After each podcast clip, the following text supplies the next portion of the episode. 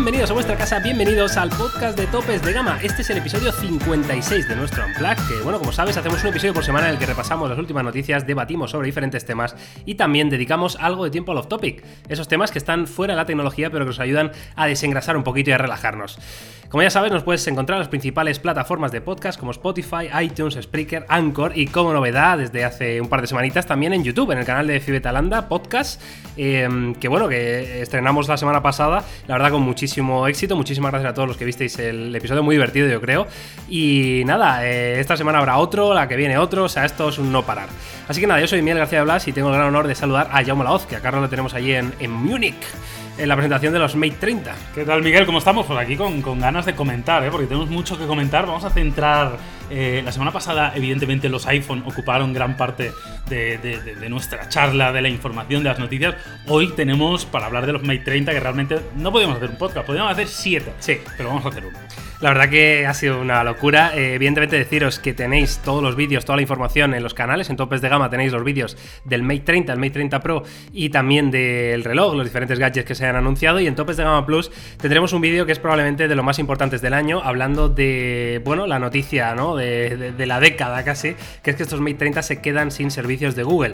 Luego comentaremos un poquito eh, qué consecuencias tiene esto, cómo se va a poder, eh, bueno, funcionar con estos teléfonos a partir de ahora. Pero antes, si te parece, Yauma, vamos a a repasar rápidamente las noticias de la semana. Uh -huh. Que bueno, eh, vamos a empezar con una del, del, OnePlus 7T que se ha filtrado. Bueno, ya anunció, eh, me parece que fue el señor Pete Lau, ¿no? En, en sí, su cuenta fue, de Twitter. Fue Pete Lau, el propio uno, uno de los fundadores de, de, OnePlus, compartió una imagen ya oficial. Es decir, en este caso no es una filtración, no es un render, no es una especulación, sino que es algo real porque lo han, lo han facilitado y lo han filtrado directamente desde la marca. No es la primera vez que lo hacen, ya lo habían hecho en ocasiones anteriores, con lo cual esto ya sí es oficial de cómo será OnePlus 7 eh, T Pro, que además veremos en muy poquito. ¿eh? Me consta que si no lo tenemos ya en la oficina está a punto de llegar, así que antes de su presentación ya lo podemos empezar a probar para sacar unas primeras impresiones, vamos, el mismo día que, se presente. Sí, ya veis, ¿eh? topes de gama ahí con la información de primerísima mano. Eh, como dice Yauma, se hizo oficial la foto del OnePlus 7T, en el que veíamos ese módulo de cámara circular, un poco parecido a lo que hemos visto en los Mate 30, y también tenemos la foto del OnePlus 7T Pro, que va a ser muy similar en diseño a lo que es actualmente el OnePlus 7 Pro, pero eh, evidentemente con esa gama de colores renovada, vemos este azulito que es bastante interesante. Y si quieres, Jauma, eh, repasamos un poco las características que se espera que tengan estos OnePlus. Sí, en principio el, OnePlus 7T Pro, es decir, el más, más, flagship, el más tope de gama, yo creo que el más relevante en este sentido, pues básicamente es una actualización como suelen ser los 7T. Estaríamos hablando de un Snapdragon 855 Plus, 8 GB de memoria RAM, aunque probablemente habrá la versión también de 12 GB de memoria RAM, 256 de almacenamiento, eh, una pantalla de 6,65 pulgadas con tecnología Fluid AMOLED, con 90 Hz, ya sabéis que es marca de la casa por parte de OnePlus, un 18.5 novenos en cuanto a su ratio, y para las cámaras traseras tendríamos un sensor de 48 megapíxeles principal, focal 1.6 con estabilizador óptico de imagen, un gran angular también de 16 y un teleobjetivo con 8 megapíxeles. La verdad que hasta aquí, pues bueno, como veis, una, una buena renovación, 4085 eh, 4085 mAh de batería, con carga rápida de 30 vatios. Pocas sorpresas y evidentemente con Oxygen OS corriendo sobre Android 10, claro. ¿Qué esperas de estos nuevos OnePlus 7T? ¿Cómo esperas eh, bueno, esa, esa mejora eh, ligera ¿no? en cuanto a rendimiento, en cuanto a algunas especificaciones, pero sobre todo yo creo que lo más llamativo va a ser ese nuevo módulo de cámaras trasero del OnePlus 7T, hmm que no comparte el OnePlus 7T Pro, al menos eh, a priori y sobre el papel, sin tener la información clarísima, pero no sé, me sorprende, ¿no? Que no hayan optado por poner el mismo módulo de cámara en los dos dispositivos. Sí, es raro, veremos luego al final cuando ya tengamos toda la información 100% confirmada, pero, pero sí es extraño. A mí estéticamente no me parece mal, está bastante de moda, un poco al estilo Mate, ¿no? Con, con una, digamos, con, un círculo, ¿no? De, de, color negro como mate y dentro incluye los, los tres sensores de cámara junto con el flash LED. Bueno, es una solución que estamos viendo bastante, que probablemente en este 2019-2020 vamos a seguir viendo porque parece que es tendencia al mercado y ya sabemos que cuando algo es tendencia eh, lo vemos hasta la saciedad. Totalmente. ¿Tenemos fecha de presentación de los OnePlus, Jaume? Tenemos fecha. Tenemos no fecha. sé, pero la tenemos. Ah, o sea, vale, sé que la tenemos porque recuerdo que lo mandaron y dijeron de, para ir al evento. De hecho, creo que Carlos va a acudir al evento de presentación en Londres, juraría. Pero no sé. Primero, no me acuerdo. Y segunda, no sé si estoy eh, con la capacidad de comunicarlo o no. No lo sé. Que igual la información tiene algún tipo de, de embargo. En cualquier caso, eh, si nos enteramos, pues avis- avisaremos por redes sociales. Y vamos con la siguiente noticia de la semana, Yauma, porque eh, hay otro fabricante que es Xiaomi, que nos tiene acostumbrados prácticamente cada mes a, a varios lanzamientos. Y este mes también tienen pensado eh, lanzar al menos dos dispositivos. Sabemos seguro que vendrá el Xiaomi Mi Mix 4 con, bueno, diferentes mejoras que luego hablaremos si quieres. Y también eh, se va a presentar el Xiaomi Mi 9 Pro, que según la noticia tendrá 5G, carga ultra rápida, pantalla curva y un color exclusivo. Yauma. Yo, mira, eh, y, aprovecho para añadir más información todavía Oh. a esto. Mira, nos va a llegar, de hecho, si no nos ha llegado ya, el Xiaomi Mi 9 Lite, que el otro día estuvimos Sí. haciendo las primeras impresiones. Miguel, tú te acordarás porque estuviste conmigo. Eh, tenemos una presentación el lunes que hay un 8 en la presentación, con lo cual nos huele a un Redmi Note 8 que probablemente veamos el lunes. Presentación ya Claro, mundial, ¿no? eh, Mi Mix 4, eh, Mi 9 Pro, eh, o sea, nos va a explotar la cabeza, ¿eh? Y luego al final, si quieres, repasamos las cosas que nos quedan por presentar, pero no te imaginas la de teléfonos que queda por presentar, ¿eh? O sea, es una cosa loquísima lo que se viene en las próximas semanas. Bastante loco. El tema que hablábamos del color especial o, o llamativo eh, va a ser un Dream White, que parece este color muy parecido Muy a- Huawei. al, al Huawei Aura este, ¿no? Se Sí, llamaba el Aura Glow. Aura Glow. No, Aura Glow- Ese es de Samsung, ¿no? Mm, eh, puede ser, sí, es verdad. El Aura Glow es este. Bueno, el Pearl, Pearl White de White. Huawei. Bueno, ya veis que es un color degradado en blanco y plateado, evidentemente. Y luego una de las tecnologías que sí que va a ser bastante llamativa es la carga rápida inalámbrica. Eh, hemos visto en la presentación de los Mate 30 que van a tener una carga rápida inalámbrica de 27 vatios. Bueno, pues en este caso Xiaomi iría un paso más allá poniendo una carga rápida inalámbrica de 30 vatios, lo cual Ojo no deja de ser ¿eh? bastante llamativo. Se ¿eh? zumba el iPhone, ¿eh? Se zumba el iPhone con cable. Pilla el iPhone con Es cable, lo pone mirando para Pamplona y no vea lo que le da, ¿eh? O sea, Hostia, es que es muy fuerte. es Es muy fuerte es que, un que- escándalo. Como que se pueda cargar inalámbrico más rápido Como que diría la. Rafael, es un escándalo. Es un escándalo total, ¿eh? Como diría Joe Félix. Joe- bueno, Jaume, en cualquier caso, evidentemente, como, como decíamos, estaremos eh, muy pendientes de los lanzamientos de Xiaomi. Y vamos a terminar con una noticia un poco menor, evidentemente, pero que también es importante recalcar, como es eh, que Samsung iniciará el programa beta de Android 10 a finales de este mismo mes. Eh, parece ser que el fabricante coreano, bueno, pues ya tiene en el horno, ¿no? La nueva versión de One UI eh, 2.0, que de hecho ya se filtró hace algunas semanas, eh, si no recuerdo mal. Y bueno, eh, los terminales que podrán probarla, evidentemente, van a ser los Galaxy Note 10 y los S10 también, que podrán probar esta beta que, como decimos, estará disponible a finales de este mes de septiembre, con lo cual estaremos muy atentos y si surge, pues en Topes de Gama Plus, por supuesto, tendréis vídeo con toda la información. Y ahora sí, Yauma, eh, después de estas noticias rápidas de la semana, un poco, ya sabéis, con, con las cosas más relevantes, evidentemente tenemos que hablar de los Mate 30, la presentación de Huawei, que no ha estado exenta de polémica, y mm, de teléfonos que han mezclado eh, mucha innovación. Eh, creo que esta palabra sí que está bien dicha en esta presentación de Huawei. A nivel técnico parecen eh, teléfonos muy, muy, muy punteros, como nos tiene acostumbrados la gama Mate. Pero claro, hay un tema que está ahí por encima, que sobrevuela, que es que vienen sin Google Play Services, sin servicios de Google, sin aplicaciones de Google.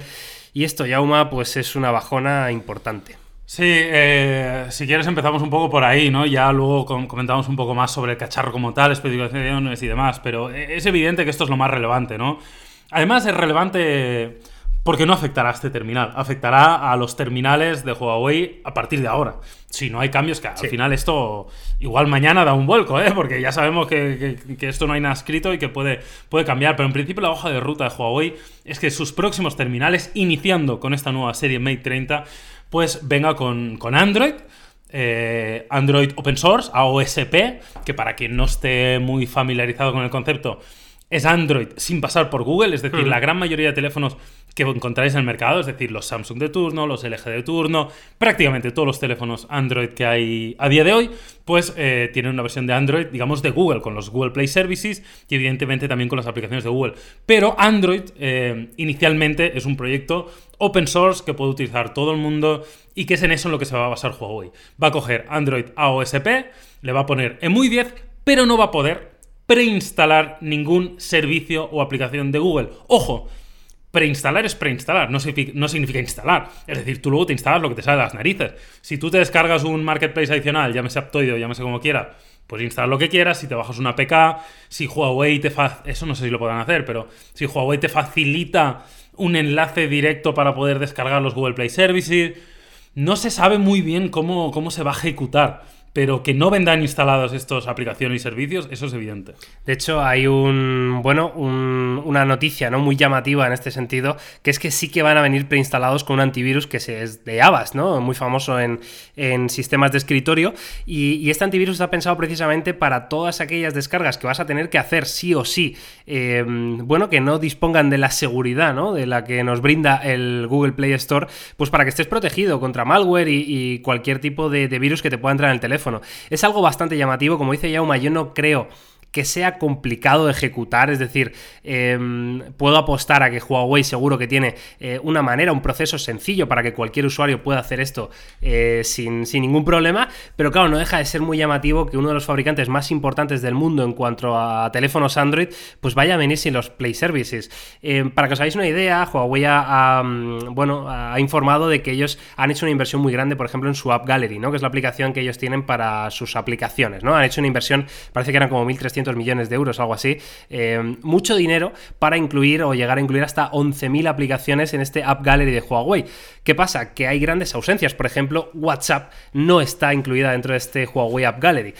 Es decir, em, claro, esto para una persona que está dentro del mundillo de la tecnología, pues no hay ningún problema, pero para alguien que es ajeno a todo este mundo, eh, yo qué sé, estoy mirando, yo qué sé, en mi tía, en mi tía, pues le tengo que explicar que tiene que descargar el Play Store de un sitio para poder tener WhatsApp, pues hombre, yo, yo veo algo complicado aquí, ¿eh? la verdad que me parece una noticia muy, muy importante. Veremos a ver cómo evoluciona también el, App Gallery, ¿no? Es una de las grandes. Es evidente que Huawei está presionando ahí y está metiendo pues mucho dinero y muchas, muchas ganas porque no tiene otra opción tampoco, ¿no? Evidentemente tiene, tiene que trabajar mucho en, ello, pero evidentemente mm, yo no sería especialmente optimista con, ello, ¿no? Eh, es difícil que funcione un marketplace eh, que no sea que no sea de Google o de Apple, ¿no? Lo hemos visto incluso con, con, Amazon, ¿no? Que en su momento sacó el suyo, que de hecho sigue, sigue estando ahí, te puedes descargar muchas cosas de ahí, pero es, es difícil que sea masivo, que sea realmente alternativo. No sé, yo tengo dudas. Es evidente que en China, eh, China será un mundo y el resto del mundo será otro, ¿no? Eh, valga la redundancia, pero es verdad que en China puedes vivir fácilmente sin las aplicaciones y servicios de Google. En Europa, por ejemplo, eso es impensable, o en América Latina o en Estados Unidos, ¿no? Así que tendremos que ver a ver qué tal. Yo creo que ahora hay que tener un poco de paciencia y ver a ver cuál es la progresión y sobre todo saber un poco cuál es la estrategia de Huawei, porque evidentemente eh, todos esperamos que, que la otra opción fuera, es que ni siquiera tuviera Android que, vinieron con. ¿Cómo se llamaba? Eh, Harmony. Que vinieron con, con, Harmony OS, ¿no? Que, que, probablemente van a seguir trabajando con esto de forma paralela, ¿no? Igual esto es un parche hasta que Harmony OS esté bien. No lo sé, no sé. Sí, muy probablemente. Ahí ya dejamos claro que evidentemente eh, estos Mate 30 no vienen con Harmony OS, por si alguno se lo, se lo estaba planteando en la cabeza, ¿no? En fin, como dice Yauma, es una situación complicada. A mí me, cuesta creer eh, todo esto que sea, que sea así, pero bueno, parece que, que ha ocurrido y que es tan real como la vida misma. Veremos a ver cómo evoluciona. En cualquier caso, tenéis un vídeo en Topes de Gama Plus con toda la información un poquito más eh, calmada, más detallada y con todo lo que hemos podido eh, eh, bueno, investigar ¿no? sobre el tema, que, no es muchísimo, pero bueno, esperemos que, os sirva. Y ahora sí, si te parece, Yauma, nos metemos un poco en lo que es el hardware puro de estos Mate 30 y Mate 30 Pro, porque evidentemente hay muchísimas cosas que contar que por desgracia se han visto empañadas con este tema. Pero no sé, ¿empezamos por el pepino o qué? Sí, vamos a empezar por el Mate 30 Pro, si quieres. Vale. Que, que tiene bastantes cosas que contar. Y lo primero que tiene que contar eh, tiene que ver con el diseño, creo yo. Bueno, diseño y hardware también, porque al final está relacionado. Como es este diseño con una pantalla muy curvada que ocupa todos los biseles. Claro, en pantalla en cascada la han llamado, que ocupa todos los biseles laterales. De hecho, no tiene biseles laterales como tal, con un notch bastante grande en la parte frontal. ¿Tú crees que esto de la, de la pantalla está, aparte de ser muy espectacular, visualmente, ¿crees que veremos los típicos toques fantasma y todo este tipo de cosas? Yo quiero pensar que no, yo creo que estará ya muy trabajado. De hecho, de hecho Eh, es importante decir que, que los botones de volumen no están Sí. y precisamente esta barra lateral o esta zona lateral servirá, entre otras cosas, para subir y bajar el volumen. Es, de- es decir, será sensitivo y podremos configurarlo para ahí utilizarlo como, como, como botones, Sí. como tal, ¿no? Veremos. Incluso eh, ponerlo en un lado o en otro, el, el botón Claro. de volumen. Quiero decir, si eres zurdo, a lo mejor te viene mejor en la derecha, si eres diestro, igual te viene mejor a la izquierda. Eso está bien. Sí, está muy bien, que sea configurable. Aparte, no solo será configurable en cuanto a botones de volumen, sino también eh, podremos utilizarlo, por ejemplo, como de cámara, para que sea más fácil a la hora de hacernos selfies. Eh, también en, eh, en algunas soluciones para gaming, en algunos juegos, por lo típico, ¿no? Pues poner ahí el botón de disparo que esté en el lateral, ¿no? Un poco a modo los gatillos que tenemos en cualquier gamepad de, de videoconsola. También te digo que dudo que vaya a tener la precisión y el feedback que tiene un botón físico. Es Sí, decir, no, no, creo claro. que vaya a ir tan bien como va un botón físico, pero bueno, es una solución interesante y sobre todo muy llamativa y muy visual, porque sí que es verdad que tú ves un Mate 30 Pro por delante y es muy bonito y muy llamativo, sobre todo por estos biseles, aunque yo también debo decir que el notch, a pesar de que tiene muchos sensores, empaña bastante en cuanto a diseño porque es grande, grande. Sí, es grandote, es grandote. Eh, de hecho, Huawei ha hecho muchísimo hincapié en, en mostrarnos las medidas exactas de todos los márgenes que tiene el teléfono para que veamos que son realmente más pequeños que la competencia, ¿no? Véase un Galaxy Note 10 Plus, por ejemplo, o un iPhone 11 Pro. En cualquier caso, ese notch delantero es bastante grande, evidentemente esconde muchos sensores, como dice Yauma, eh, enfocado sobre todo al, al reconocimiento facial en 3D, eh, con diferentes sensores de profundidad. Sí, a los gestos también que podemos utilizar Sí. con el teléfono. Esto está muy bien, ¿eh? Esto es una cosa que han presentado que Bueno. lo han llamado Bueno, AI Está muy Gestures. bien, habrá que verlo, ¿eh? Porque Bueno, sí, yo, la verdad que- yo me me estoy acordando del LG y, y lo probé y me pareció Joder, pero una pa- parece que esto va a ser tendencia, ¿no? Eh, básicamente, para que os hagáis una Claro. idea, con la mano, sin tocar el dispositivo, vais a poder hacer scroll arriba abajo por una página web, por Twitter, por lo que sea. Y también vais a poder sacar capturas de pantalla. Uh. si hacéis ahí un, gesto los, de. Los nudillos han vuelto, ¿eh? Los nudillos is back. La genialidad El gesto ese me ha hecho mucha gracia, tío. Es la hostia. ¿Cómo lo explico eh, a través del No, micrófono? No sé explicarlo. Es como el gesto este de robar. Claro, De- como cuando, como de cuando ¿qué? Mira, De- como cuando Cristiano Ronaldo pierde y se pone a, a hacer gestos a la grada como que le han robado, pero que realmente ha sido que no ha dado la talla, pues así. Hostia, qué duro, eh. Jaume Araoz, eh, 2019, mm, del Barça hasta la médula. No, pero tienes razón, eh, es un gesto bastante extraño, pero bueno, eh, es, como veis son pequeñas soluciones que ha querido dar Huawei eh, para ir un paso más allá y aprovechar, sobre todo ya que tenemos un notch tan grande, pues por lo menos poder aprovecharlo de la mejor manera. Esto es más o menos todo en cuanto a diseño, eh, sin contar los, los colores, ¿no? Que va a tener la parte trasera, que vemos un morado, un verde, un plateado y un negro, ¿verdad? Y luego Sí. había dos colores con un acabado un poco especial, que eran Mm. naranja y verde, que era como una especie de, de cuero vegano.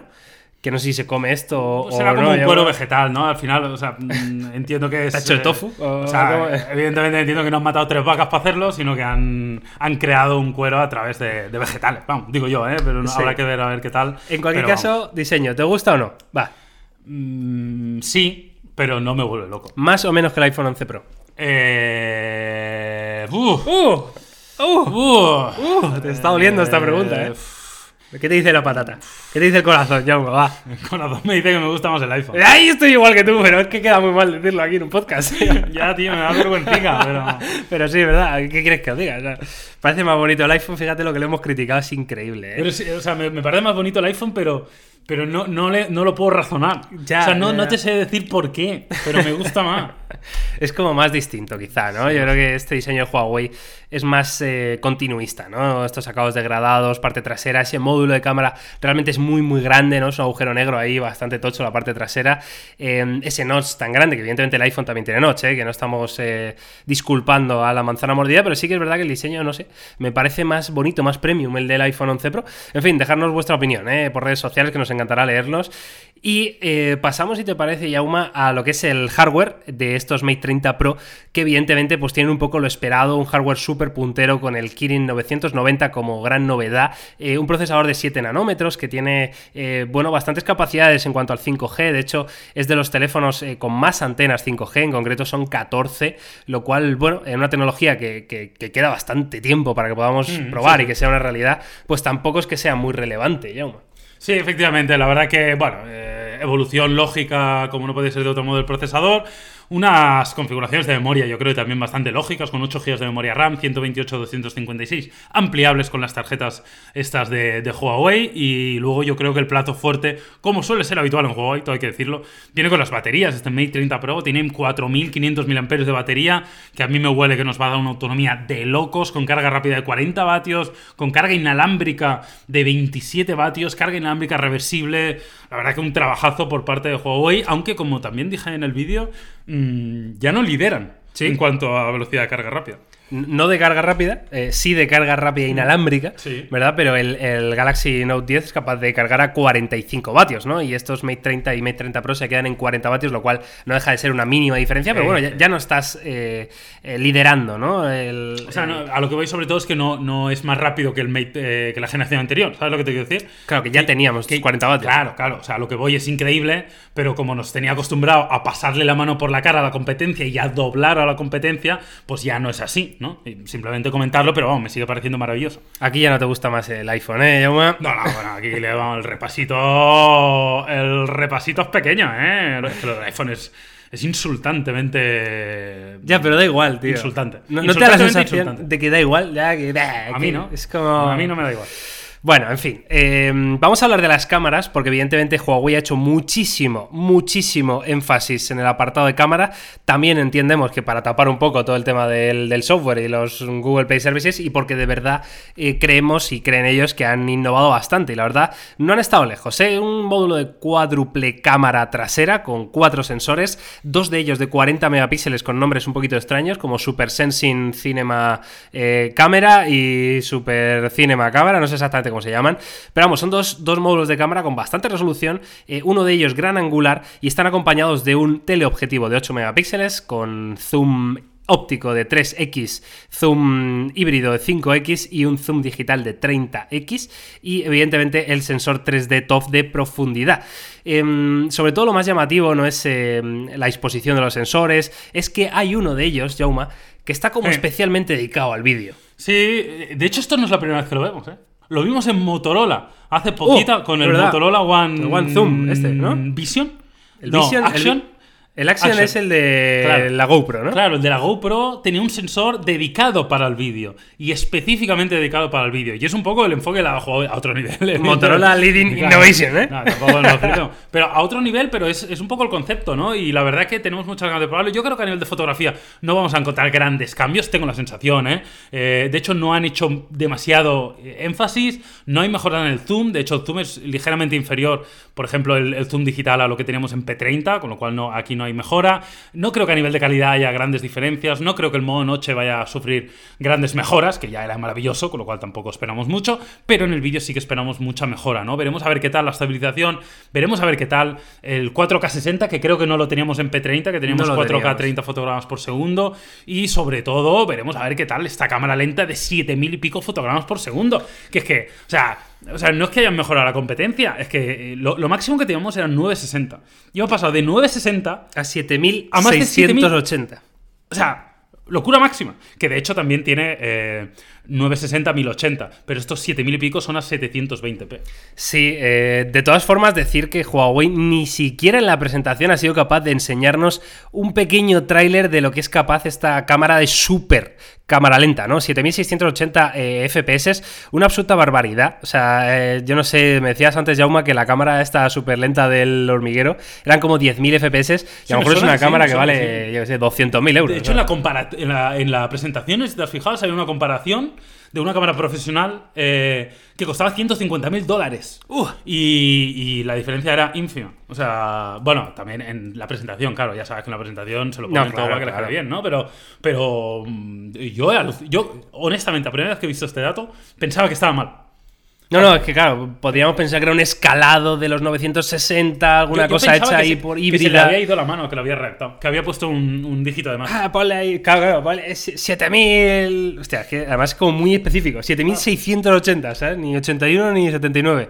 Es bastante loco. Y mm, bueno, por último, si te parece, Yauma, algo que no hemos podido comentar en el, en el vídeo porque todavía no teníamos la información, es el tema del precio. Eh, 1099 euros para la versión de 8 más 256 GB. ¿Qué te parece? ¿Cómo lo, cómo lo ves? Me parece más que correcto, en la línea, evidentemente, de lo que suele hacer Huawei, muy parecido a lo que cuesta un Note 10 eh, Plus, eh, ligeramente por debajo de lo que costaría un iPhone 11 Pro con, Con esta 64 configuración. gigas. Claro, claro. Claro, sí, sí. Y si lo comparas con la versión de 256, pues eh, sale como 200, 300 euros, no, 200, 200 y pico euros más barato del Huawei.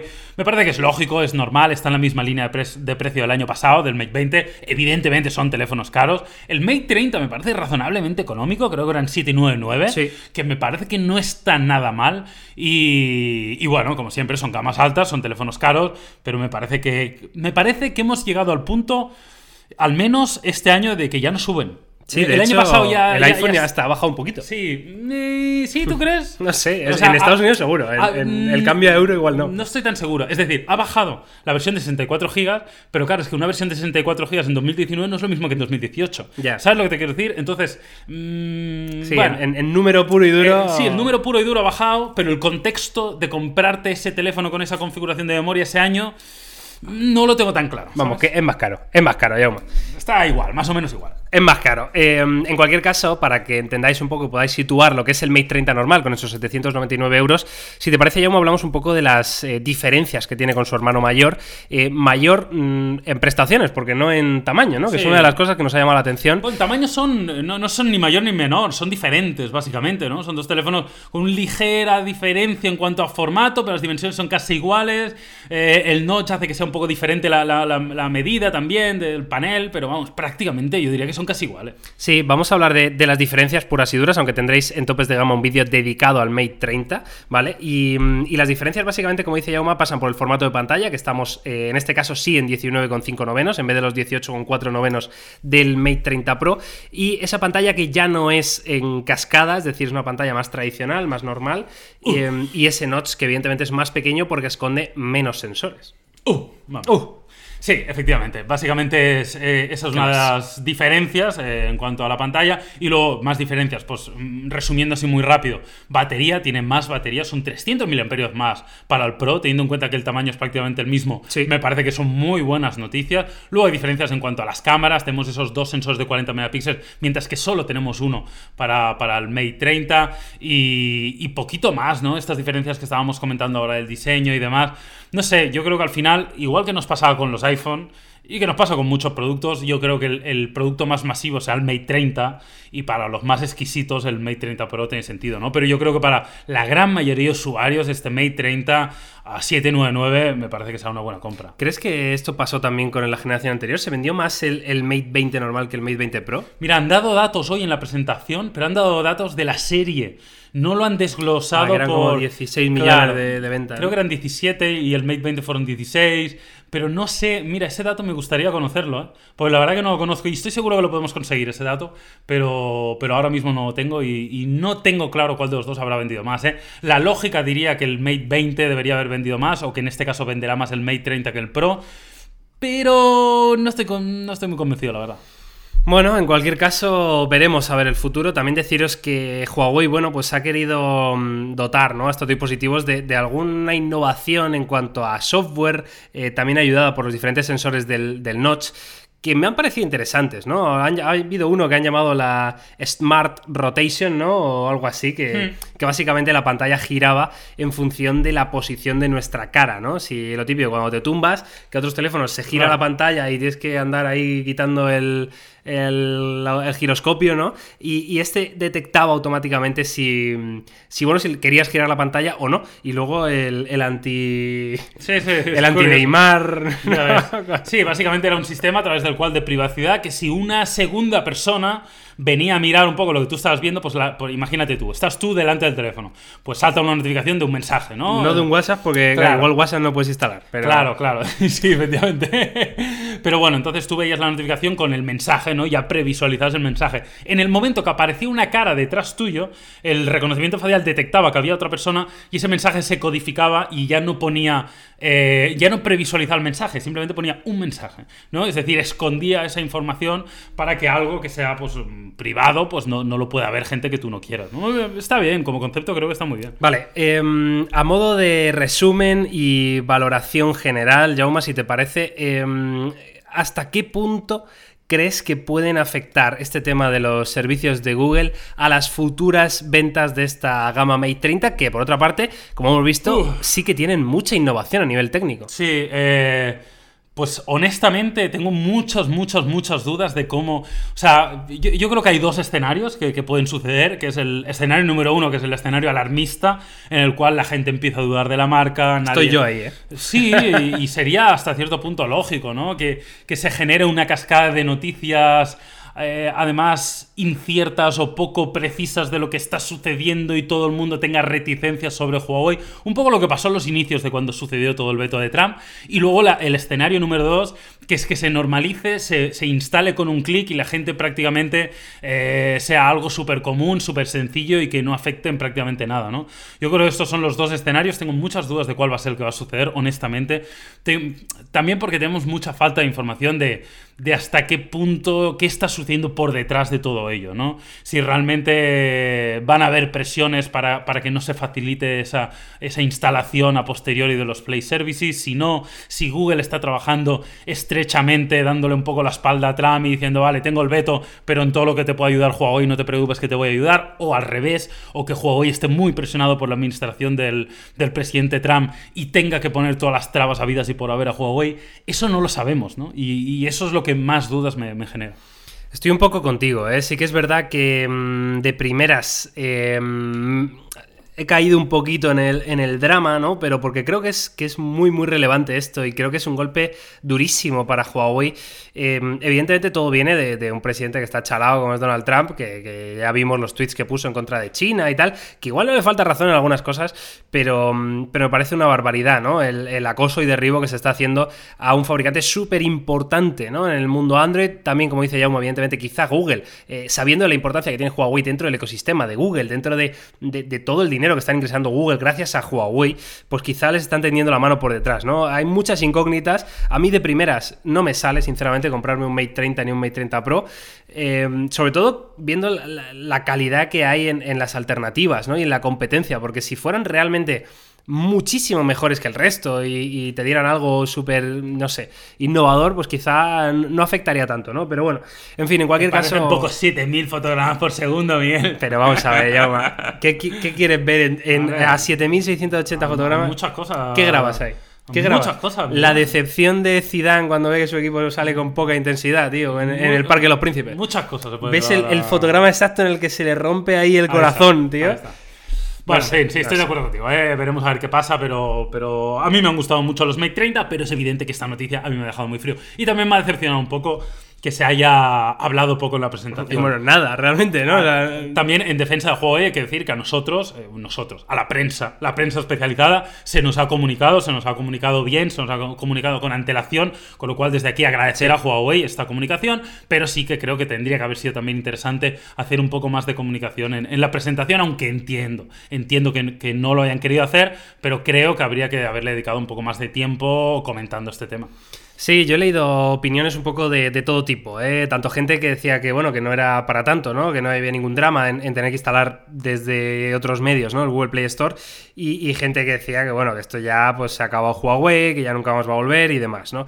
En fin, veremos cómo evoluciona. De todas formas, nos gustaría saber vuestra opinión. Eh, la verdad que siempre la valoramos muchísimo. Nos lo podéis dejar junto con un micrófono en cualquiera de los vídeos de los Mate 30, que, así sabremos que habéis venido del podcast. Y esto es un poco todo. También ha presentado el Huawei Watch GT2 eh, un smartwatch renovado con, mucha importancia a la autonomía, parece que eran como dos semanas de, batería y un diseño muy parecido al de Samsung, pero vamos, poquito más que, contar, Yauma, no sé si quieres que hablemos un poquito de, las Champions y, dejamos los, los Mate de lado. Eh, sí, podemos dejarlos de lado si quieres y vamos ya con el off topic, ¿no? que creo que hemos tenido ya contenido más que suficiente y ¿qué quieres hablar? de, que llevamos, llevamos horas eh, llevamos hablando de Huawei ya, ya estoy hasta arriba. eh. Estoy un poco hasta las narices. Hemos grabado 7000 vídeos ya. Y nos queda uno. Podcast y nos queda uno todavía. Te lo digo bueno, en fin, eh, vale, pues ya está. Eh, hacemos aquí un parón. Mira, yo quiero hablar, mira, voy a, a ver qué te parece. Esto te voy a sorprender porque no te he dicho nada y te lo voy a. Te lo voy a sacar aquí. Por darle un toque más cultural al podcast que creo que está bien, vamos a hablar sobre un libro, si te parece bien. Qué bonito. Eh, Pero no será un vídeo de mierda, un libro de mierda estos de motivación personal, de coaching y tal. No, no, no, no, no. es, el, es la biografía de Elon Musk que uh. me está gustando mucho y desde aquí la recomiendo bastante porque Eh, bueno, también tiene algo de motivación, ¿no? Porque conocer la, la- la- la vida de alguien que ha, que ha pasado por momentos muy complicados, ¿eh? Porque realmente ¿Cómo lo más... cuáles? Bueno, pues ha pasado momentos familiares complejos, desde la muerte de un bebé. Hostia, ¿qué Eh, sí, sí, sí. Hasta problemas familiares con su padre, hasta tener que emigrar, hasta tener que. O sea, lo hizo porque quiso. ¿Porque Pero este de dónde es? Sudafricano. Es sudafricano. Es sudafricano, pero no se encontraba muy a gusto con, con el clima sudafricano, ¿no? Y, y rápidamente se, se fue primero a Canadá y luego a Estados Unidos. Y la verdad que es muy interesante conocer su biografía.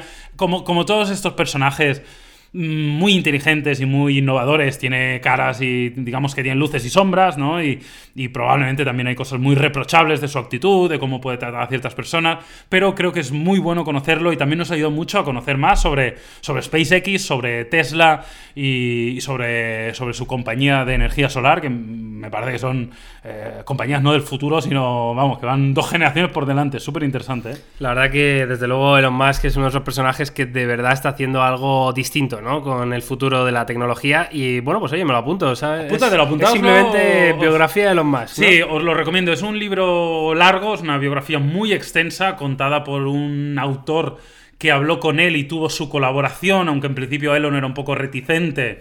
y, y honestamente creo que el enfoque, no lo he terminado el libro, pero creo que el enfoque del autor es bastante bueno. Es decir, no, no, no es hacerle la pelota a Elon Musk todo el tiempo, tampoco es echarlo a los leonos todo el tiempo. Me parece, desde mi punto de vista, que evidentemente yo no lo conozco en persona y no puedo valorarlo, pero me parece que es bastante objetivo, me parece que ha entrevistado a muchas personas, tanto detractores como gente favorable a Elon, como para tener una visión muy global. Y, a mí el libro me está gustando mucho y también, eh, insisto, me está ayudando mucho a entender cosas de Tesla, cosas de SpaceX, que me parece que es súper, súper interesante, así que os lo recomiendo. Bueno, pues ahí queda esa biografía. También quería recomendaros que he empezado ayer, Jauma, eh, a ver una serie que se llama Better Than Us. Yo también lo he visto. ¿Ah, sí? He visto un capítulo y medio. ¿Es, Va- el- es la rusa de los Sí, robots? Pues como yo, un Pues capítulo sí. y medio, algo así nomás. Eh, es una serie rusa, evidentemente original de Netflix.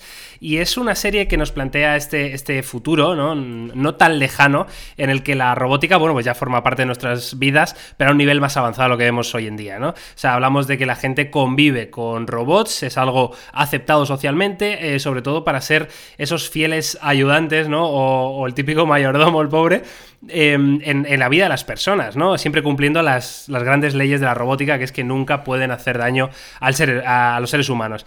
¿Qué ocurre? Que, el- Que- que la sí que serie, daño. claro, que la serie te pone la situación de, de- de un robot que, está que aparece, Está pirateado. que está hackeado. Está con el Hybrid. Y es, y es el robot Killer, Está killer Instinct, el- ¿no? La- Está con el Harmony OS. Hostia, ¿eh? Está... Sí, sí, sí, no vamos a hacer spoilers, pero evidentemente trata un futuro en el cual los robots están embebidos en la sociedad sociedad y que evidentemente, pues bueno, pasan cosas chungas, que empiezan a suceder una serie de acontecimientos y como siempre, esto es algo que ya hemos visto en muchas series, la, la sociedad humana se posiciona en dos vertientes, pro-robot, Claro. anti-robot, ¿no? Y ahí polariza las opiniones, hay gente que los odia, hay gente que los ama, y es, es complicado. De todas formas, eh, más allá de la trama principal, como dice Jauma de la robótica, a mí me encanta ver este tipo de series porque se imaginan cómo será el día a día de las personas en el futuro, ¿no? Y uno de los dispositivos que llevan todos los actores, eh, todo el reparto en las muñecas, es una especie de brazalete, ¿verdad? Mm. Que cuando les entra un mensaje, una llamada o lo que sea, lo que hace es proyectar sobre la piel eh, toda la información, lo cual me parece eh, una solución muy curiosa y que no me parece tampoco descabellado, ¿eh? No, de hecho, de esto ya hemos oído hablar en alguna Sí. ocasión. Veremos si al final algún día alguien se atreve, pero, pero sí, hay, hay varios detallitos, ¿no? De, de imaginar un futuro. Está guay porque combina incluso, es futuro, pero tiene cosas como un poco retro. Hombre, el coche que tiene el Claro, pavo claro. es, es un, Y luego- un coche de los años 70, 80, ¿vale? Claro, y luego es Rusia, que Rusia no es Estados Unidos, no es. O sea, tiene componentes curiosos. La verdad que la serie no está mal, también te digo que no me ha vuelto loco de momento el No, capítulo, capítulo y algo, dos capítulos que he visto. Además pero es sí que, que- está bien, es- es- se puede ver. Todos con nombres de estos, Dimitri, Claro, Dostoyevsky, es todos, Rusia, con- todos amigo. con la, la buena napia aquí de ruso, tío, y la cara de, de puto mafioso. Eh, que es lo que tiene Rusia. Es que hay mucho ruso en Rusia, Llama. Hostia, complicado. Bueno, en fin, pues ahí queda eso, ¿eh? Better Than Us y la biografía de Elon Musk. Eh, el Marcus Brownlee es un gran fan, ¿eh? El tío. Márquez es muy, es muy de Elon. Está, es muy de Elon, ¿eh? Es muy pro Elon.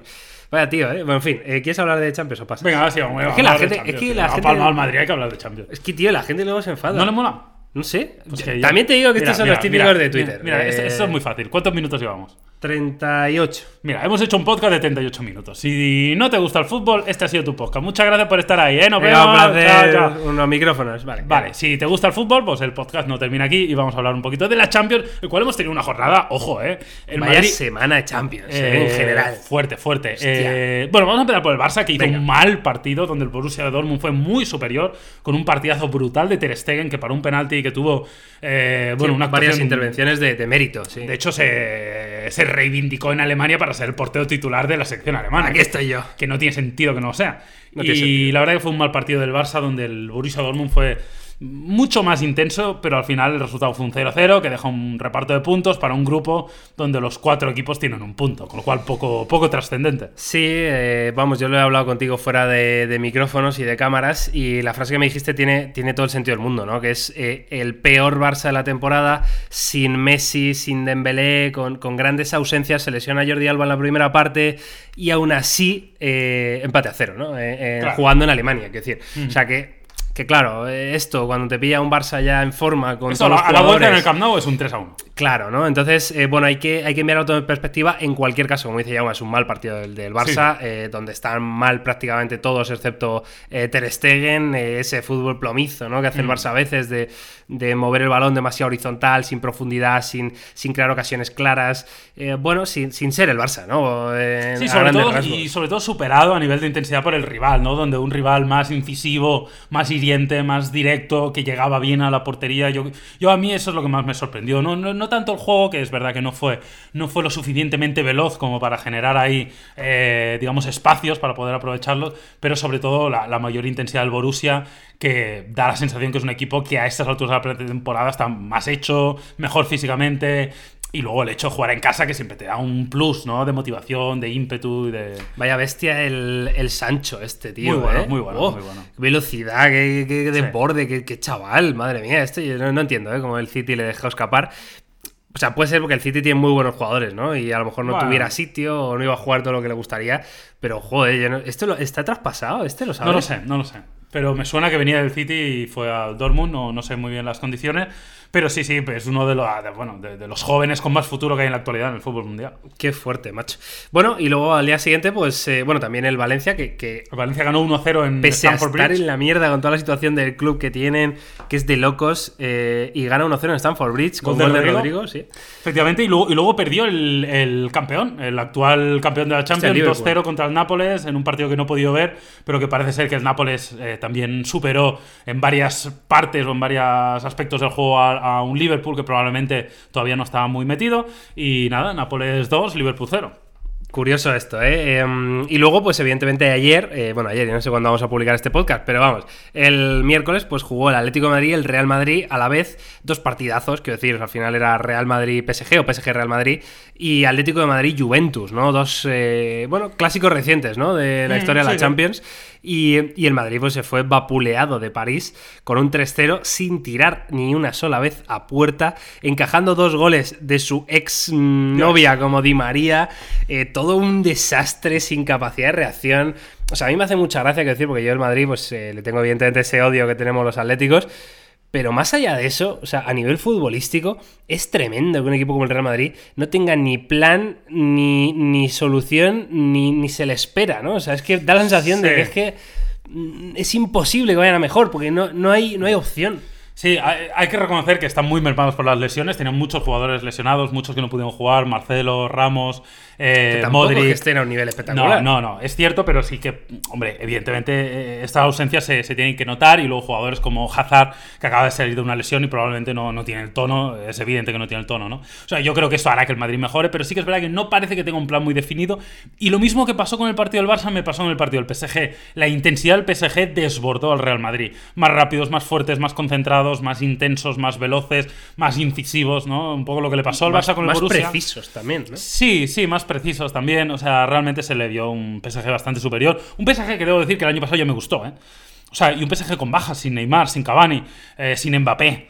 Pero, Es que las ya. bajas son una locura, ya, pero, pero son- el PSG el año pasado quedó eliminado por el Manchester United de puñetero milagro. O sea, el PSG le pegó un repaso al United. Sí. eh, clarísimo, pero se le apareció la Virgen al Manchester y, y lo echaron de la Champions. Pero el PSG el año pasado empezó a jugar bien. eh. Pero- ojo, ojo. Pero tú acuérdate, Jauma, en aquella época eh, también de, de jeque, de dinero del Olympique de Lyon en su día, Sí, eh, pero- que también empezaba a hacer fichajes a golpe talonario y, y- y realmente el PSG tiene un equipo que es una absoluta barbaridad. Es que los suplentes del PSG pueden jugar de titulares en Icardi. cualquier equipo del mundo. o sea, Icardi mismo. Es que es increíble, ¿no? El, el- el músculo económico y futbolístico que tiene el PSG. Pero aún así, además, siempre, siempre me da la sensación de que los momentos importantes, por esa ausencia de pasado, de historia, de, de- ¿no? O sea, al ser un equipo hecho a golpe talonario, pues, bueno, pues no, o no tienen la suerte o, o no tienen ese gen ganador, ¿no? Que, que sí que vemos en otros equipos históricos de la competición. Y yo creo que al final, por eso el PSG nunca acaba de, de hacer un...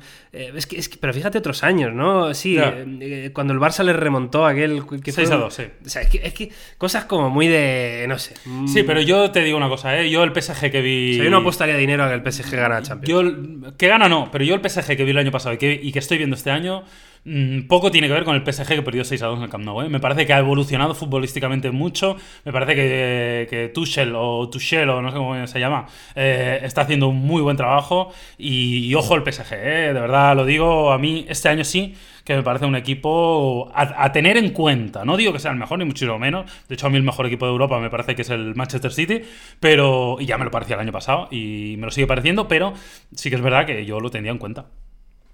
En fin, curioso. Y luego por terminar, pues si queréis hablar un poquito de mi Atleti, eh, que la verdad que bueno, fue un empate a dos eh, contra la Juventus. Tiene mejor sabor de boca de lo que fue el partido. Quiero decir, el empate final, pues con la épica, con todo el estadio volcado, con, con el Atleti realmente haciendo 15 últimos minutos encerrando a toda una Juventus de Turín, ¿no? Con sus Cristiano Ronaldo, sus grandes fichajes, su, su, su De no sé cuántos millones, ¿no? En fin, que es un equipo pues más grande que el Atlético de Madrid, ¿no? Que, que ya es grande de por sí. Y, mm, y el Atleti no hizo buen partido. O sea, realmente en, en la primera parte el Atleti sale a, a controlar, ¿no? Eh, y la Juve también, eh, ojo, eh, La Juve realmente se dedicó a hacer lo suyo, que la Juve, un equipo italiano fuera de casa, pues ya sabemos cómo juegan, ¿no? O sea, son... Hmm. Son, de, este, de este rollo que tampoco van a jugarse la vida ahí, simplemente pues, van a hacer su partido. El Atleti empezó a meter centros laterales, lo cual era un regalo prácticamente para los Bonucci de League, porque es que, Sí, era- pero- es que ni saltaban, tío. Sí, llegaban, ya. así, ala, ya está, venga, vuelve, ¿no? Si Sí, quieres. lo que pasa es que al final el Atlético de Madrid terminó marcando dos goles de cabeza, Sí. con centros, o sea que al final terminó funcionando un poco el sistema. Pero bueno, sí, sí que es verdad. No me parece un mal resultado, sobre todo, evidentemente, por venir de estar perdiendo 2-0, ¿no? Claro. Remontar ese 2-0 tiene mucho mérito y al final es un punto interesante y un punto que le va a venir bien, ¿eh? Porque al final, oye, pues contra la Juve rascar un punto vale que era en casa, pero, pero mira, si sacas un empate aquí y un empate ahí, son dos puntos. Los- Igual, igual más a nivel anímico, ¿verdad? Sí. Eh, a nivel mental de los futbolistas, el, el haberle remontado un 0-2 Claro, a la claro. Juve, eh, un equipo como es, que, que además, fíjate, Cristiano Ronaldo la que tiene una ocasión en el minuto 92 que se va de 4 el tío y la pega rozada y que sale a, a un milímetro el palo, que a mí se me pusieron de corbata, sinceramente. lo llega a meter y la que se hubiera liado con el público los gestitos de Ronaldo. bueno, estuvo todo el partido, ¿eh? haciendo miraditas Bueno. y tenéis que aprender un poquito. Vaya, vaya, vaya, vaya. Qué asco de tío, eh, qué asco de tío. Vaya macho, con el. Ronaldinho. Increíble. Bueno, en fin, el Atlético tiene que mejorar muchísimo. Yo creo que el, Cholo tiene que dar con la tecla porque ahora mismo ni está jugando al ataque ni está jugando a ser defensivo. Se está quedando en un término medio que le está haciendo al equipo pues encajar más goles de la cuenta porque no acaban de defender bien y eh, tener problemas a la hora de generar ocasiones porque tampoco están atacando con todo, ¿no? Entonces yo no sé, Simeone tiene que encontrar la fórmula. Yo creo que, sinceramente, ¿eh? yo creo que pasa por cambiar jugadores. Es, es un claro ejemplo de que otro perfil de jugador te puede ayudar. Ya no es algo de táctica del equipo, porque el equipo tácticamente está bien trabajado y siempre lo ha estado. Evidentemente los nuevos tienen que asumir ciertos conceptos defensivos y, diferentes movimientos, pero yo creo que a lo mejor eh, un Héctor Herrera te da más que lo que te da Saúl, eh, o, mm, o yo que sé, o Correa te, te va a dar más de lo que te está dando Lemar, eh, o Vitolo es capaz de, de desequilibrar más un partido. Yo creo que simplemente el cambiar hombre por hombre puede hacer que el Atleti encuentre un once inicial de más garantías, ¿no? Que se muestre más sólido y sobre todo que genere mucho más fútbol de ataque. Poquito, ¿eh? De Joao Félix, un Sí, par de jugadas sí, sí, sí. bastante locas, pero, pero, Pero se bueno. le ve que sufre. Cuando el equipo no, no, Tiene no acaba de pinta, saber a qué, a qué Nah, juega. y tiene buena pinta, se le ve calidad, con lo cual yo, yo sí que espero mucho en este caso de, de Joao Félix. Y nada, hasta aquí, este ha sido un poco el repaso de, de la actualidad futbolística para terminar nuestro podcast. Espero que os haya gustado, sobre todo recordaros que en el canal evidentemente tenéis la información de los nuevos Mate 30, que vale la pena verlo. Tenéis un vídeo en Topes de Gama Plus hablando sobre el futuro del software también que, que tendremos con Huawei a partir de ahora. ¿Qué pasará? ¿Qué no pasará? ¿Cómo cómo podemos instalar los Google Play Services, etcétera, etcétera. Y nosotros, como siempre, volvemos la semana que viene. Sí, volvemos la semana que viene y recordaos otra vez que también estamos, eh, aparte en todas las plataformas, también estamos en el canal de YouTube de Fibeta Landa Podcast, que allí pues nos vais a ver hacer el imbécil un poquito más de lo que lo hacemos habitualmente. La verdad que es un, podcast mucho más divertido, podemos decirlo, así que nada, no, no lo perdáis.